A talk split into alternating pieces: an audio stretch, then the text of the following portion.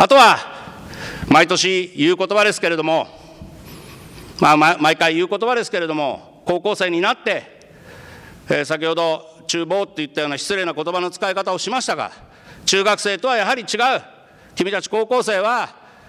芝学園にとってまさに芝のお手本であるということは間違いないと思います。であるから、えー、高校生活を私は楽しんでもらって自分たちの自分のためになる何かをしっかり掴んでほしいと思います。そのために話をしているように先生方友達から多くの言葉多くのいろいろなことをしっかり学ぶ。しっかりその言葉の意味を理解する。不本当な言葉を軽々しく吐かない。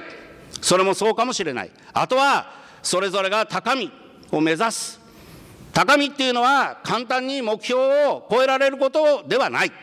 目標をクリアすれば次の目標。目標に届かなければまた次の目標。というふうにしてどんどんどんどん上を上を狙っていくこと。高みを目指してまさに経験を積んできた君たちがこれから研鑽を積んで事故が自分がこれからどのように進んでいくのかどうか。そういうことをしっかり考えてくれたらなというふうに思います。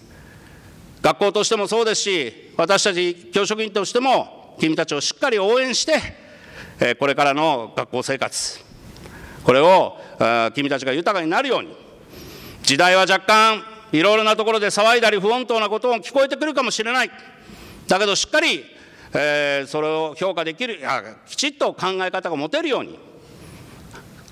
それを芝芝中生として芝高生として立派に遂行してほしいというふうに思います。ちょっと長くなりましたけど君たちの今回の、えー、自治その部分のところについて敬意を表するとともに来年以降しっかりそれを見守っていきたいというふうに思っています。私からのお話は以上です。気をつけ。礼